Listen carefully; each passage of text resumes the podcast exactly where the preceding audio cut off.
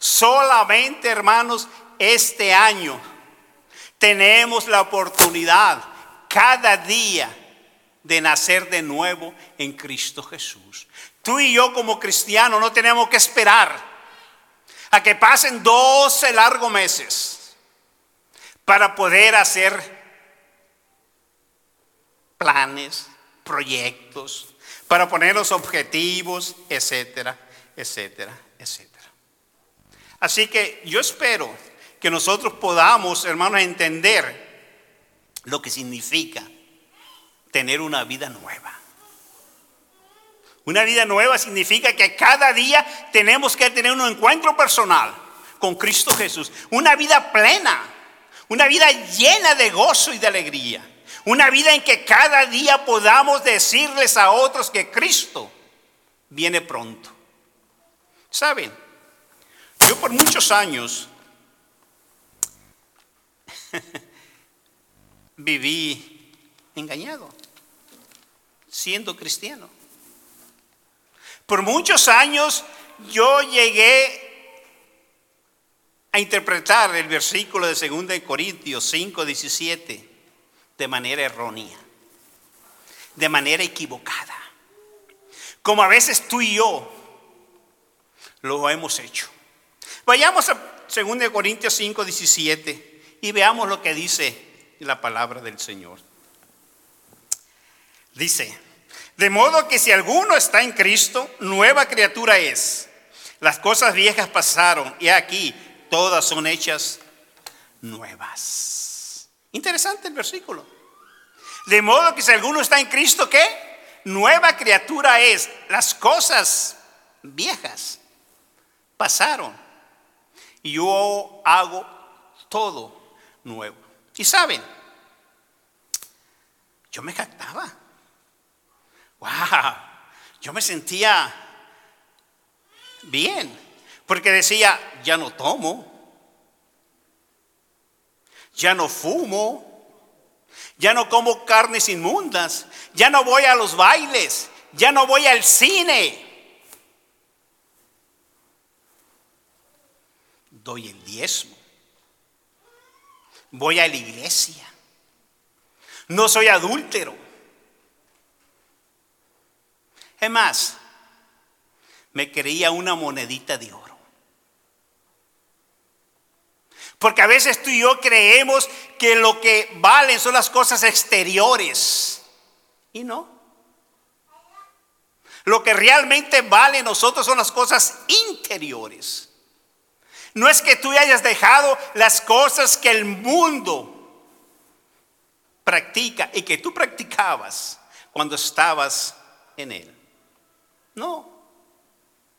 Porque mientras tú y yo no entendamos qué significa una vida nueva en Cristo Jesús, aunque ya hemos dejado muchas cosas malas, todavía no nos hemos encontrado con Jesús. Todavía no hemos entendido lo que significa estar en una vida nueva con Jesús, el nacer con Jesús, el vivir para Jesús. ¿Saben? Yo miraba pasar los días y los años y seguía teniendo la misma lucha conmigo mismo. Como a veces tú la tienes contigo mismo. Porque mientras aparentamos que tenemos una vida nueva en Cristo Jesús, seguimos teniendo el mismo carácter. Seguimos siendo impulsivos, violentos. Seguimos siendo groseros. Seguimos practicando cosas de las cuales cuando estamos en Cristo Jesús debemos dejarlas de hacer y vivir realmente como el Señor quiere que nosotros vivamos. Este año, ¿cuáles son tus prioridades? Este año, ¿cuáles son mis prioridades? ¿Terminar de pagar la casa? ¿Terminar el colegio? ¿Terminar de pagar el carro para comprarme otro nuevo? ¿Cuáles son nuestras prioridades? ¿Venir a la iglesia? ¿Sentarme e irme? ¿Cuáles son realmente mis prioridades en la vida? ¿Cuáles son? Pregúntate. Preguntémonos. ¿Qué quiere realmente el Señor de mí? ¿Cómo quiere realmente que yo viva una vida diferente? Yo no sé si conté una vez acá la historia de José, pero José había aceptado a Cristo Jesús. José lo había recibido como su Salvador. Pero las noticias que él recibió eran noticias muy desagradables para la forma en que él todavía estaba concibiendo, aún cuando había aceptado a Cristo Jesús. Y él había tomado una decisión de actuar de manera violenta de manera vengativa, aún manifestándose seguidor de Jesús. Fue una lucha que José estaba teniendo. Y en las pláticas, en la charla que tuvimos, y en su reflexión cuando él llegó a su celda, el hablar con Jesús en su celda, se dio cuenta que todavía no lo había conocido. Pero cuando tú vas a Jesús con tu coraje, cuando tú vas a Jesús con tu deseo de vengarte, cuando tú vas a Jesús con tus traumas, con tus frustraciones, y se lo cuentas a Él y le abres el corazón y lo buscas cara a cara, Jesús te contesta. Jesús te responde. Porque Dios es amor. Porque Jesús nos ama. Nos ama tanto que vino a morir por ti, por mí, en la cruz. Y José me dijo, después de su encuentro con Jesús, pastor, yo estaba equivocado. Yo decía conocer a Jesús, pero no. Pero no. Ahora puedo decir confiadamente que lo he conocido, porque siento una paz en mí. Porque siento una tranquilidad que nunca la había sentido. De eso se trata.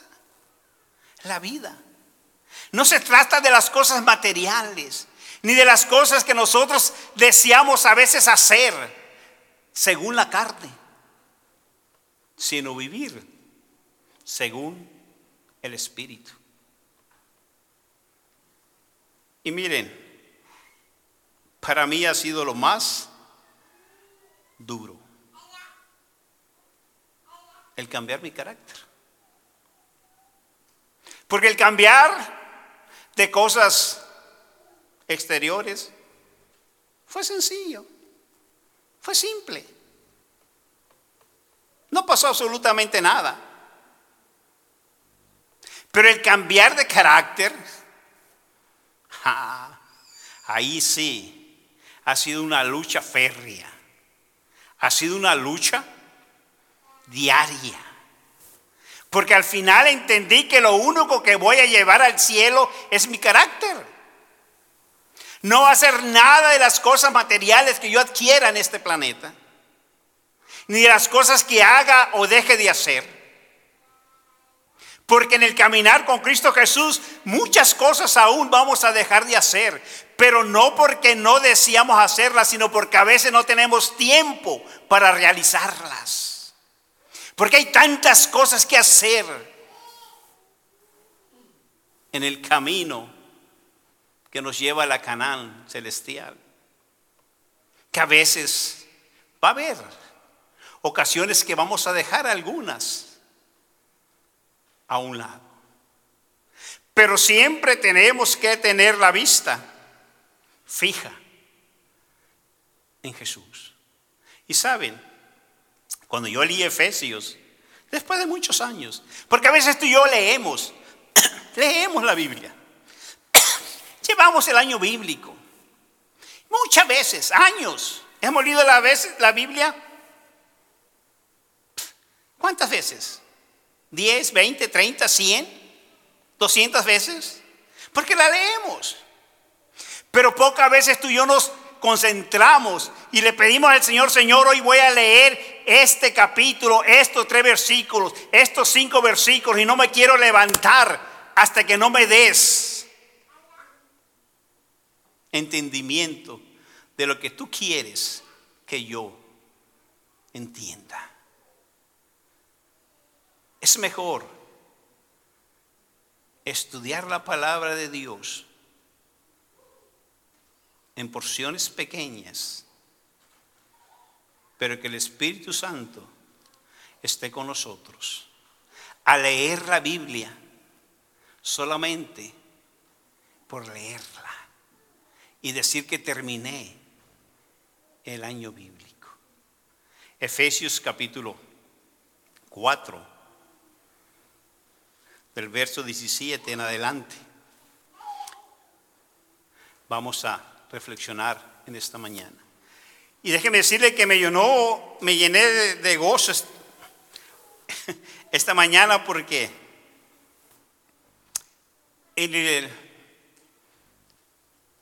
en un grupo de WhatsApp en el que estoy, solamente estoy en dos, de mi familia y de mis amigos de mi pueblo, los que ya estamos entrando a la tercera edad.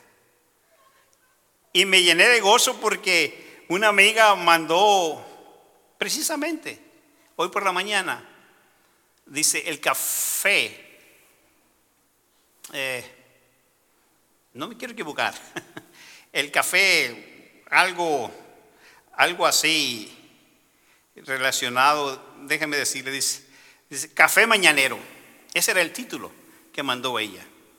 Y era una reflexión precisamente ¿Y sabe en qué se basaba? En Efesios capítulo 31, 32. Y yo le contesté, mira, hoy voy a un pueblo que se llama Cuila y voy a hablar acerca de Efesios 17, 32. Es hermoso.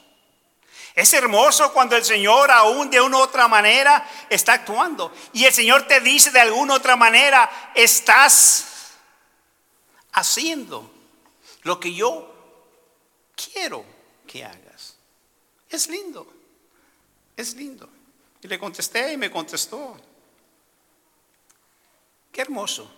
Es que a veces el Señor, con personas que aún no son de nuestra fe, también trabaja. También trabaja. Y vayamos a Efesios capítulo 4, verso 17 en adelante. Y quiero que nos quedemos ahí, porque si alguien sabía acerca de esto era Pablo. Porque Pablo ya había sabido lo que era ser un, un perseguidor de la iglesia, tener las manos manchadas de sangre. Y él había escrito ya ya no vivo yo, mas vive Cristo en mí. Vayamos a lo que dice Efesios capítulo 17. Y es lo que debemos tú y yo entender, lo que significa una vida nueva en Cristo. Lo que tú y yo tenemos que buscar el presente año. Esto pues digo, y requiero en el Señor. ¿Esto qué pues? Digo, y requiero en el Señor. ¿En quién? En el Señor, en Jesucristo. No hay nadie más. No en la iglesia, hermanos. Que no andéis como los otros gentiles que andás en las vanidades de su mente. Esto pues requiero en el Señor que no andemos como lo demás gente. En las cosas de la mente. En las cosas carnales, en otras palabras. Teniendo el entendimiento entenebrecido ajeno de la vida de Dios por la ignorancia que en ellos hay por la dureza de su corazón. Y Pablo dice, ¿por qué la gente anda así? Porque el corazón se les ha endurecido. Y a veces, hermanos, a ti y a mí, el corazón aún está endurecido en ciertas cosas. Bien endurecido. En otras quizás nuestro corazón sea blando, suave.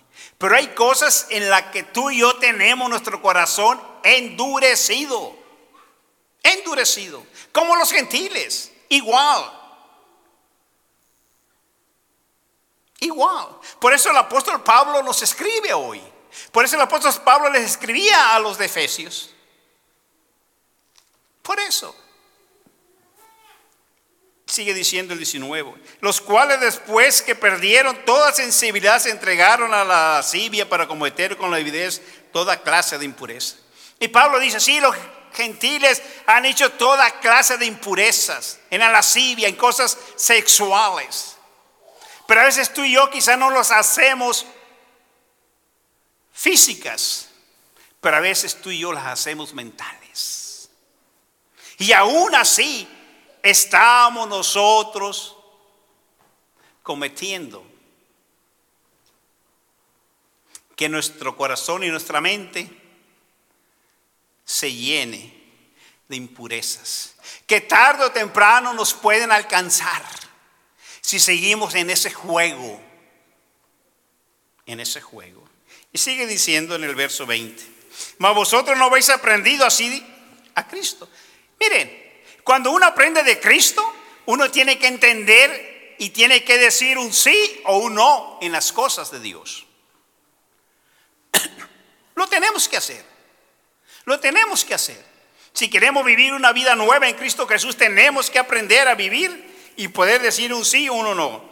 Si en verdad los habéis oído y habéis sido por Él enseñados conforme a la verdad que está en Jesús.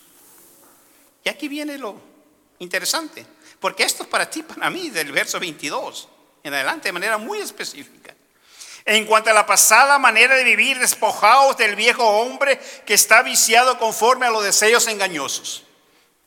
Despojaos del viejo hombre que está viciado con los deseos engañosos. Porque nuestro corazón nos engaña. Porque a veces tú y yo nos sentamos aquí y nos sentimos, ah, bien. Porque yo voy a la iglesia, guardo el sábado. Y creemos que con eso ya estamos nosotros salvados. Y creemos que no necesitamos absolutamente nada. Pero sin embargo, aún así estamos ahogándonos en el pecado. Leí una historia que decía que cierta ocasión un crucero esos cruceros de lujo. Partió, salió. E iban llenos de pasajeros. Y a mí me gustaría agregarle que iba lleno de adventistas del séptimo día, como tú y como yo. Y de repente se escuchó un grito. Me ahogo, y todos corrieron a la borda para ver hacia el mar, afuera del crucero, para ver si encontraban al hermano que estaba pidiendo auxilio. Me ahogo, se seguía escuchando. Al grado que el capitán tuvo que parar el crucero para rescatar al hermano que estaba pidiendo auxilio. Me ahogo, seguían escuchando, pero no miraban absolutamente a nadie en las aguas del mar. Cuando de repente alguien se dio cuenta que el grito provenía de la alberca del crucero. ¿Sabes? Porque muchos dentro de la iglesia se están ahogando. Y a veces nosotros volteamos mucho hacia afuera y no volteamos a ver los que vamos en el mar y esos hermanos que están gritando, me ahogo, y los ignoramos. Por eso tú y yo tenemos que vivir diferente. Tenemos que tener una relación diferente con Jesús, primero y después con nuestros hermanos en Cristo Jesús. Porque se están ahogando. nuestra hermandad dentro de la iglesia. Dentro de la iglesia. Hermanos, comencemos a vivir realmente una vida diferente en Cristo Jesús. No nos engañemos. No. Nuestro corazón es engañoso. No porque estemos nosotros acá significa que ya tenemos la vida comprada.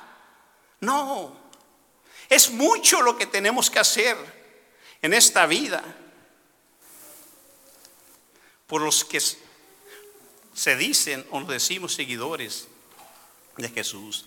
Y renovaos en el espíritu de vuestra mente. Renovaos en el espíritu de nuestra mente. Miren, lo que tú lees, lo que tú ves, lo que tú escuchas, eso es de lo que tú estás alimentando tu mente. No hay otra. No hay otra. Lo que miramos en la internet, lo que miramos en YouTube, lo que miramos en la televisión, lo que leemos, los libros de lectura que tenemos, todo eso, hermanos, está llenando nuestra mente.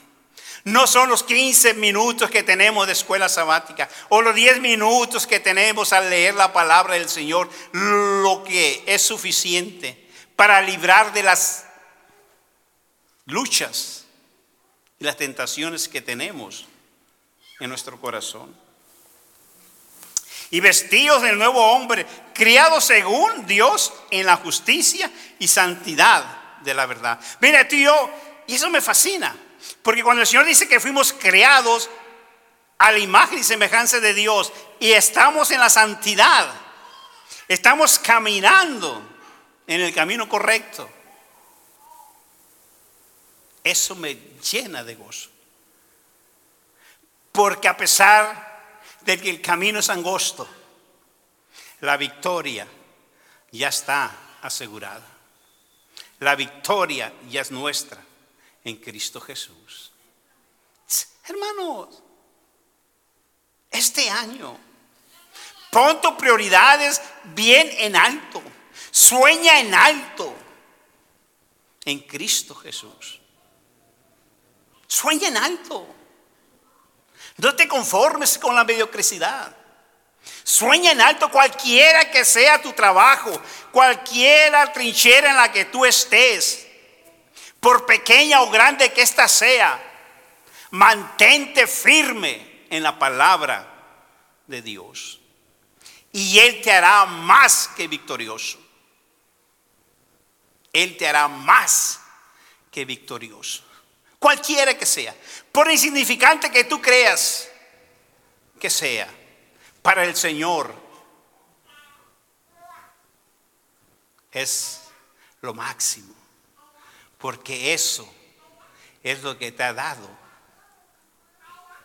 para que tú y yo lo glorifiquemos. Y sigue diciendo, por el cual, desechando la mentira, hablar verdad cada uno con su prójimo, porque somos miembros los unos a los otros. ¿Desechando qué? La mentira. Ah, es que la mentira, hermanos, es bárbara. Y me gusta mucho la otra parte. Porque somos miembros los unos de los otros. O sea, no es que yo sea un miembro separado de Tony. No. Dice que somos un miembro. Somos el mismo miembro. O sea, estamos unidos. ¿Sí entendemos esa parte? Estar unidos, ser parte del mismo miembro, del mismo cuerpo. Hermanos, Así como nosotros amamos nuestro cuerpo y lo cuidamos, así tenemos que cuidar el cuerpo de la iglesia, la hermandad, preocuparnos los unos por los otros, abrir nuestro corazón sin mentiras, ser sinceros. Tenemos que comenzar a vivir una vida diferente distinta. Es tiempo que tú y yo comencemos a dejar la vida vieja, la vida antigua. Y no me refiero a que no vas a dejar de practicar fútbol o ir a jugar béisbol. No me refiero a eso. Me refiero a tu carácter, a lo que hay dentro de tu corazón. Ese odio, ese enojo, ese rencor. Ese deseo a veces de hacer el mal. A eso, a eso se refiere la palabra. Porque el que está en Cristo, nueva criatura es. No se refiere a las cosas exteriores, sino a las cosas interiores, lo que hay acá dentro, donde solo Dios conoce en su totalidad, pero tú conoces lo suficiente para buscar un cambio. Porque ni tú te conoces, ni yo me conozco realmente, pero el Señor Jesús nos conoce plenamente. Por eso dice, renovaos, vestidos del nuevo hombre. Y sigue diciendo, airaos, pero no pequéis, no se ponga el sol sobre vuestro enojo. Airaos, pero no pequéis. Tremenda definición. Sabes, tú y yo nos podemos airar. Nos podemos enojar. Pero eso no debe ser producto para que tú y yo pequemos. Por eso tenemos que tener mucho control de nuestra ira, de nuestro enojo. El Señor tiene que tener ese control. Y a veces, yo diría que siempre, cuando estamos enojados y airados, en vez de hablar, debemos de quedarnos callados. Porque a veces nos airamos, nos enojamos y decimos palabras que después tenemos que arrepentirnos. Por eso el apóstol San Pablo lo dice, airaos, pero no pequéis. Que las cosas que nos hacen enojar no nos lleven a cometer pecado, en otras palabras. No nos lleve a cometer pecado. Eso significa una nueva vida en Cristo Jesús. Y sigue diciendo, no deis lugar al diablo. Exactamente, hermanos. Cuando nosotros nos airamos y cometemos pecado con nuestras palabras, ofendemos, lastimamos, le estamos dando cabida al diablo. Le estamos dando cabida al diablo. Claro, tú y yo debemos a veces airarnos, enojarnos con las injusticias que a veces hay en este planeta Tierra, pero tampoco eso nos debe llevar a nosotros a actuar de una manera violenta o una forma en que vamos a cometer un pecado. No, porque le estamos dando cabida al diablo, dice el apóstol. Por eso tenemos que tener mucho cuidado cuando tú y yo nos airamos, porque tú y yo nos airamos a veces cuando vemos injusticias nos molesta, nos enojamos, pero eso no nos debe de llevar a nosotros tampoco a hacer actos que lleven el sello del pecado. Y sigue diciendo, para algunos que a veces creen que el trabajo es malo. El que hurtaba no hurte más, trabaje, sino trabaje, dice. Haciendo con sus manos lo que es bueno para que tenga que compartir con el que padece necesidad. Mire qué interesante, qué lindo. Dice, mire, el que y un hurte más, en pocas palabras, el que vivía en la corrupción, el que vivía de esta manera, ya no lo haga, trabaje con sus manos para que tenga el pan y pueda compartir con los necesitados. Yo siempre me he preguntado, ¿por qué en la temporada del Día de Acción de Gracia y la temporada navideña, el corazón se nos enternece? Y vamos y buscamos a los desposeídos, a los que están en las calles abandonados, y le llevamos el pan. Y el resto de la semana, el resto de los meses, no nos acordamos de ello, porque no hemos entendido aún lo que es vivir una vida nueva en Cristo Jesús. Por eso. Y la iglesia, hermano. Y nosotros todavía nos llevamos por las cosas que el mundo hace. Pero nosotros como iglesia tenemos que ser diferente. Como pueblo de Dios tenemos que marcar. Tenemos que ir a la vanguardia en todo. En todo. No debemos nosotros caminar como el mundo camina. Porque al final todo se va a quedar acá. Si tú trabajas, comparte las bendiciones que Dios te da con los más necesitados. Comienza dentro de la iglesia, porque aún dentro de la iglesia hay necesidad. Pero a veces nosotros como dentistas nos da vergüenza decir que necesito 100 dólares para pagar la luz.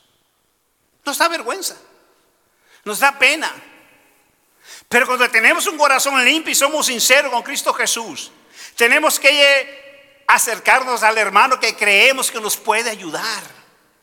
Hermano, ¿puedes tú ayudarme para pagar la renta? La luz. Y si tú y yo tenemos la oportunidad de hacerlo, hagámoslo con gozo. Porque lo estamos haciendo a quién? al hermano, se lo estamos haciendo a Jesús. Porque ese es un hijo de Dios. Y quédate calladito, calladito. Lo que tu mano derecha hace, que no lo sepa la mano izquierda. Pero es una realidad. Porque yo lo he vivido, hermanos. Porque lo he vivido dentro de la iglesia. Hay necesidad, pero a veces los hermanos no se abren y nosotros tampoco nos abrimos para servir. Y ya es tiempo que comencemos a vivir una vida diferente. Es más, hermanos, yo le he dicho y lo voy a seguir diciendo, no es que conozcamos las 28 doctrinas adventistas, lo que nos va a salvar, si no es Cristo Jesús. Y claro que debemos conocerlas. Y los invito a que la lean. Y de manera especial el santuario. Sí, pero realmente la vida cristiana se ve por su fruto, por lo que tú y yo hacemos, no por lo que tú y yo conocemos sino por lo que tú y yo hacemos. Por eso debe ser conocido Cristo Jesús. Y no por otra cosa. Y sigue diciendo, ninguna palabra corrompida salga de vuestra boca, sino la que sea buena para la necesaria, ¿qué? Edificación a fin de dar gracias a los oyentes. Las palabras que deben salir de nuestra boca debe ser solamente para edificar. Para edificar. Tanto al que lo está oyendo de manera directa como lo que están oyendo alrededor nuestro.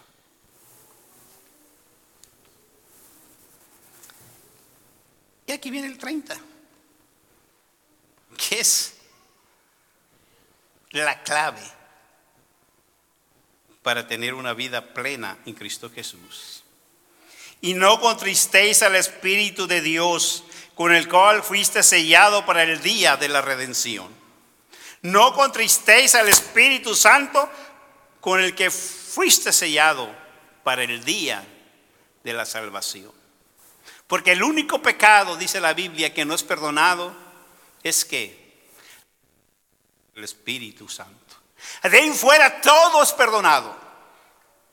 Aún aunque gritemos y digamos que Dios no existe, que es mentira lo de Jesucristo.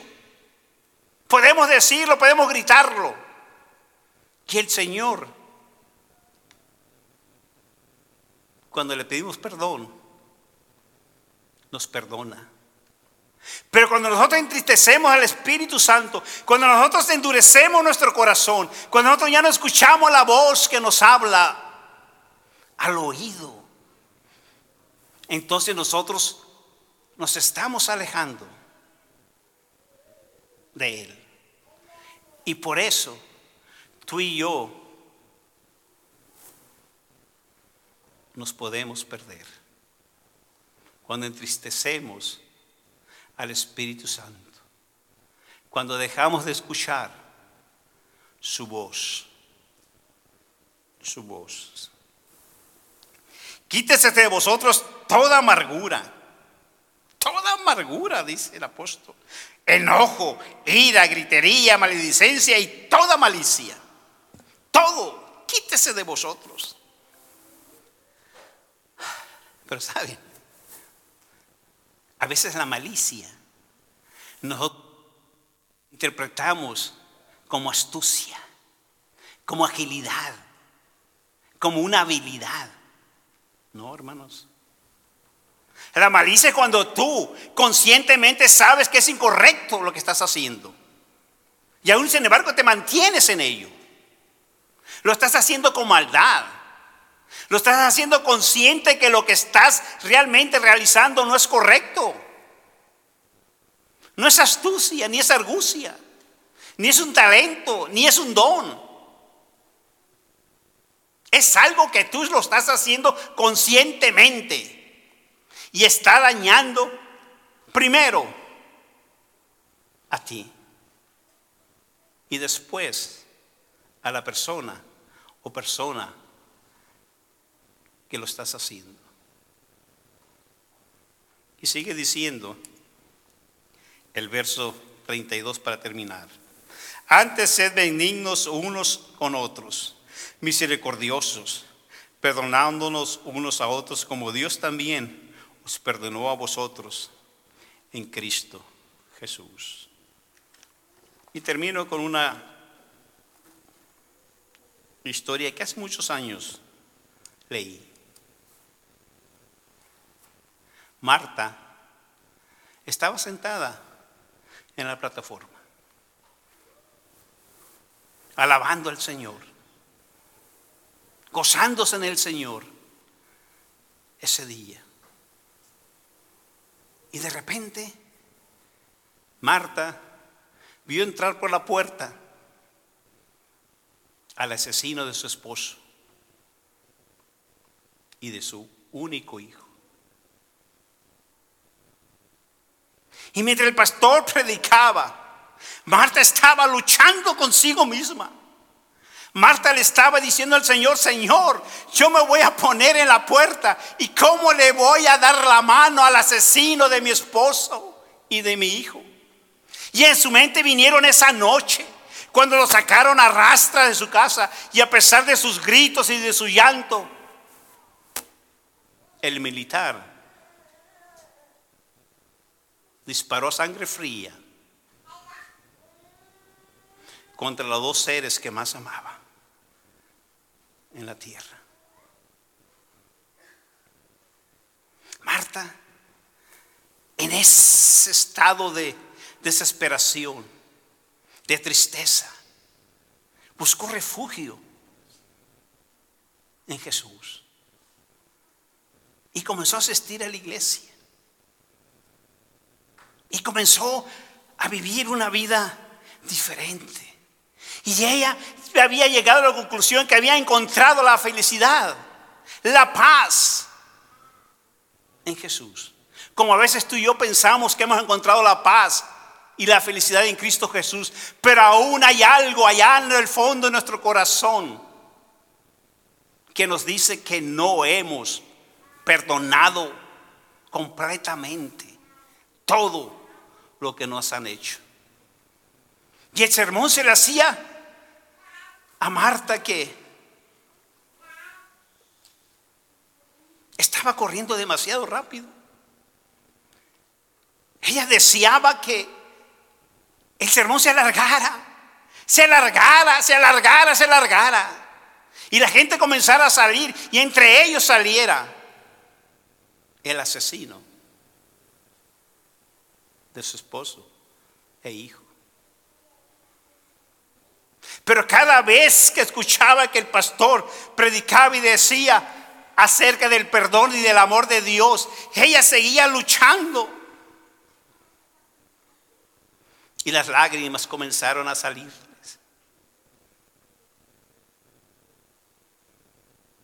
Y le pedía perdón al Señor. Porque había odio. Había deseos de gritarle al mundo lo que esa persona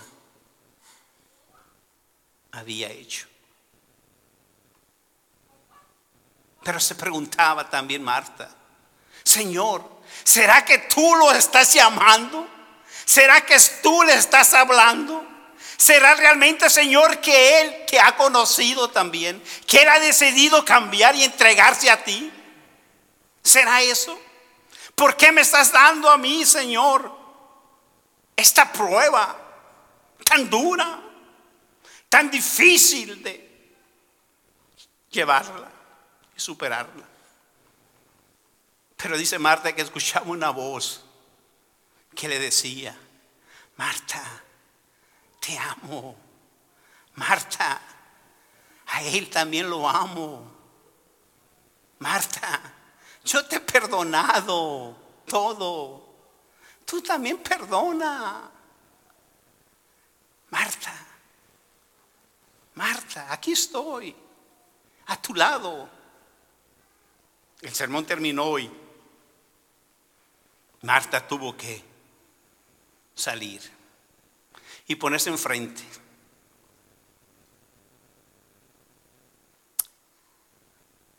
Y cuando le estiró la mano al militar, no solamente lo saludó, sino lo abrazó. Y entonces decidió hablar con él. El asesino no la reconoció. Porque esa noche no la distinguió. Pero Marta sabía perfectamente y esa cara nunca se le iba a olvidar. Y Marta le explicó y le dijo quién era ella y lo que él le había hecho. los dos, abrazados y llorando, se pidieron perdón. Porque eso es, hermanos, una vida nueva en Cristo Jesús. Quiere el Señor que tú y yo podamos entender plenamente lo que es tener una vida nueva en Cristo Jesús. Ese es mi deseo y mi oración para este año.